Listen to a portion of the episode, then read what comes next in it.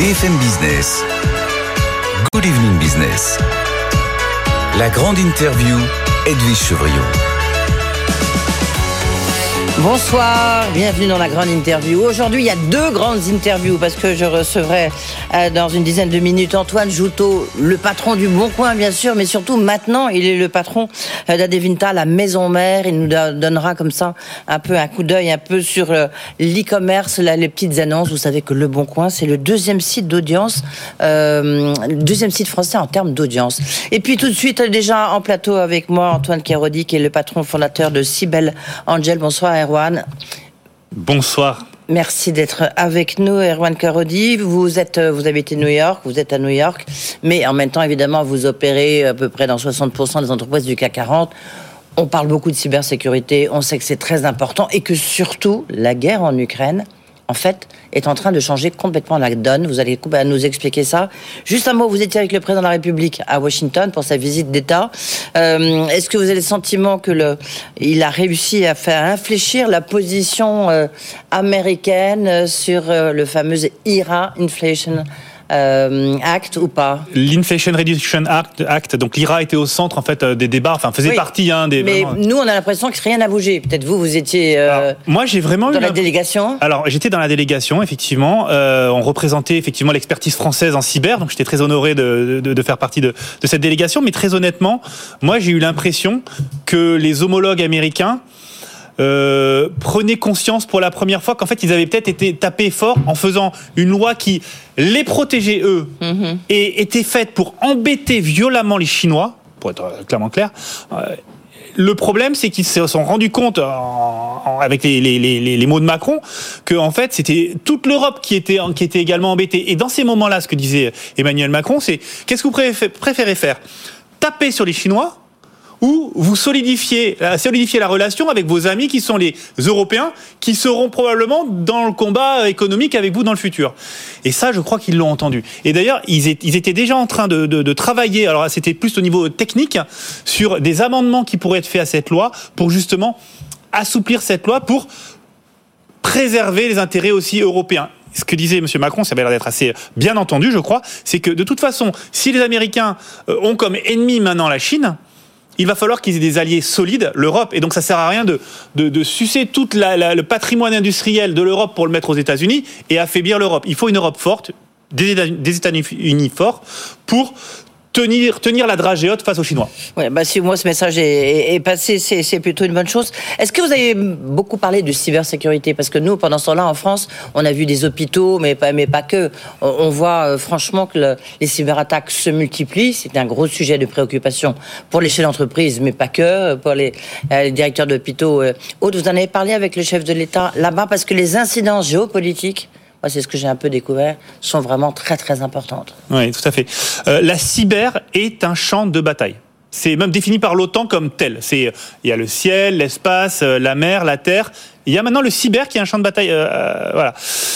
Ah, bien sûr, avec toutes les tensions qui augmentent dans le monde, eh ben, il faut prendre en compte tous les paramètres en trois dimensions. Le ciel, mais aussi le cyber. Et en fait, ils en ont parlé. Ils en ont parlé. Euh, la toute première, toute première séquence où j'étais, effectivement, il y avait des échanges avec l'OTAN, parce que à l'OTAN, en fait, il y a des représentants de la France, des représentants des États-Unis, et il y, a, il y, a, un vrai échange constructif pour se dire, ben, on va se mettre d'accord sur tout ce qui est euh, contre-menace, sur la prolifération de la désinformation des attaques cyber, ensemble, on peut faire quelque chose, on peut faire bloc. Voilà. Donc ça, c'était assez intéressant. Dans la deuxième partie, sur la partie euh, face euh, de la tech, le président face à la tech et aux investisseurs, euh, les plus gros investisseurs américains, KKR, Carlyle, Sequoia, ils étaient, enfin, ils étaient, honnêtement, le parterre était énorme. Il y a eu un moment, un, mot sur, sur la cyber, comme quoi, bah, il était important que les technologies franco-américaine en France et aux États-Unis, notamment dans la cyber, soit solide parce que ça fait partie de la souveraineté de ce bloc-là. Oui, la question de souveraineté en, France, on se pose la question parce que vous savez, il y a qu'est-ce qu'on doit faire autour de la cybersécurité euh, euh, chez Atos? Est-ce qu'il faut la regrouper? Il faut faire des regroupements? On en dira un mot tout à l'heure. Euh, L'entreprise de cybersécurité américaine Trellix, elle prévoit, il y a une grosse étude qu'elle a qu'elle a sortie, elle prévoit des cyberattaques causées par des conflits géopolitiques. Non, et donc les conflits géopolitiques, ce qui se passe en Ukraine, ça a des conséquences. Et ça va avoir beaucoup de conséquences. Expliquez-nous. Alors c'est très intéressant. Ça faisait partie des, des, échanges sur le côté. Vous savez, les échanges sur le côté sont autant sont aussi importants que le off est aussi important que le on dans ces moments-là. Alors moi j'étais spectateur. Hein. Je me remets à ma place très humblement. J'étais pas très humblement. J'étais pas au milieu des discussions. J'étais un petit peu à l'écoute.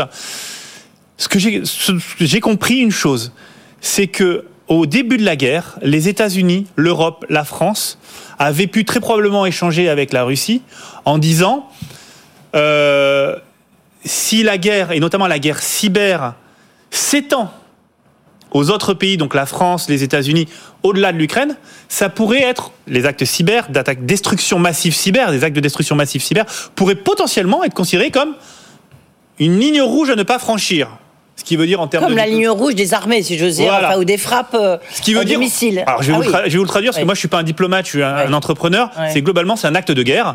Vous en prenez toutes les conséquences, vous en tirerez toutes les conséquences. Et en fait, ce qu'on constate, ce l'on constate, c'est que les attaques cyber de la Russie sur l'Ukraine, elles existent.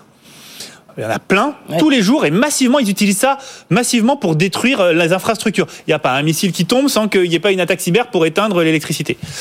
Mais ça reste cantonné à l'Ukraine. Et pour l'instant, on n'a pas vu une propagation massive et évidente sur les pays alentours.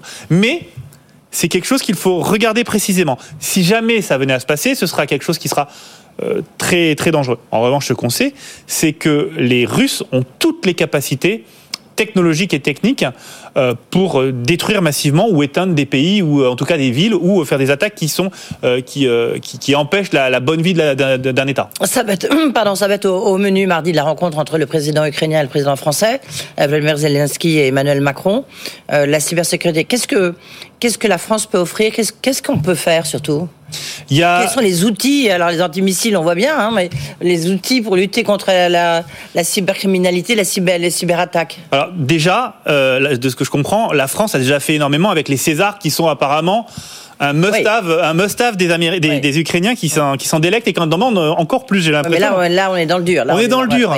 Euh, on n'est pas dans les logiciels. Alors, qu'est-ce qu'on peut faire? Il y a des groupes électrogènes, des trucs pour, pour aussi euh, que les, les, soldats sur le terrain aient chaud, mais il y a la cyber. Voilà, mais moi je parlais. Voilà, restons sur la cyber. Et là, pour l'instant, euh, on sait de façon évidente, puisque du coup dans ces échanges, on avait entendu certains, certains échanges de la Maison Blanche qui disaient, qui étaient très fiers de dire que au début de la guerre, Microsoft avait notamment permis à l'Ukraine de sauvegarder ses serveurs en transférant les serveurs physiques des Ukrainiens et des ministères sur le cloud de Microsoft. Mhm. Donc là, on voit bien que très tôt, euh, l'ampleur de la menace a été prise. C'est-à-dire, on détruit un hôpital, c'est extrêmement compliqué, ça tue des gens. On détruit des serveurs, ça empêche une armée de fonctionner. Mhm. Donc très vite, ils sont rentrés dans la logique de protection cyber, de contre-mesures cyber. Maintenant, l'étape d'après, c'est comment on amplifie. Et là, la question, c'est quel est le rôle de la France Et alors là, Sibel euh, Angel, qui est euh, l'un des experts français en cybersécurité, Personnellement, je pense qu'elle a tout son rôle à jouer pour protéger. On protège les grands groupes, on peut tout à fait potentiellement protéger un pays. Quoi. malheureusement, il reste très très peu de temps. Euh, euh Erwan Karodi, qu'est-ce que euh, qu'est-ce que vous pouvez faire pour les entreprises? Comment ça se passe pour les entreprises en ce moment? Pour les hôpitaux, par exemple, comment vous expliquez cette multiplication de ces de, de, ces cyberattaques, de ce activisme avec un H et un K H et K, très simple. Très très simple, c'est que globalement, vous prenez n'importe quelle infrastructure, entreprise par exemple, mhm. ou euh, hôpital, euh, par construction, vous aurez toujours des trous pour rentrer dedans. C'est par construction. Qu'on soit bon, qu'on soit mauvais. On, protège les plus grandes entreprises et les plus sécurisées. Et malgré tout, tous les jours, on trouve des menaces qui pourraient détruire la société. Et donc, du coup, la capacité aujourd'hui de Cybel Angel, c'est de trouver les trous qui permettraient en fait aux hackers de rentrer. Et donc nous on informe les sociétés en leur disant là là là le hacker peut rentrer et tout détruire. Le problème c'est que les infrastructures hospitalières sont un peu moyenâgeuses.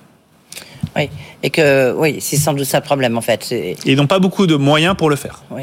Le, en un mot, la restructuration, est-ce qu'il faut un champion français de la cybersécurité, je sais pas, autour de vous, autour d'Atos, autour de euh, autour de Patrick Kane, le patron de euh, de Thales, qu'est-ce qui ou d'Orange, qu'est-ce que à votre avis, qu'est-ce qu'il faut qu'il se passe? Que doit-il se passer il... mis en français?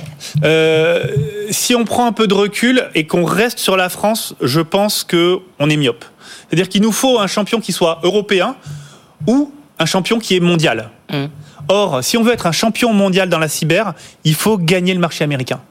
Ça représente la moitié des revenus de cyber dans, dans, le monde. Ce qui fait que Cybelle Angel, par exemple, s'est développé très fortement en Europe, au Moyen-Orient aussi, euh, à Tokyo. J'ai des clients à Tokyo, mais je me suis installé à New York pour développer le business aux États-Unis. Il faut qu'on arrive à créer un leader mondial et pour ça, il faudra être aussi un leader américain. Et en allant se confronter aux Américains, on se confronte aux sociétés qui ont le plus de moyens, qui ont les produits les plus avancés et donc on voit si notre produit a une vraie valeur ou pas et aujourd'hui, c'est le cas. Je ne sais pas exactement ce qu'il faut déduire de votre réponse, mais en tous les cas, c'est que vous comptez bien être présent. Merci beaucoup, Erwan Karodi, le patron de Cybelle Angel. Merci d'avoir fait un détour par les studios de BFM Merci, Edwige.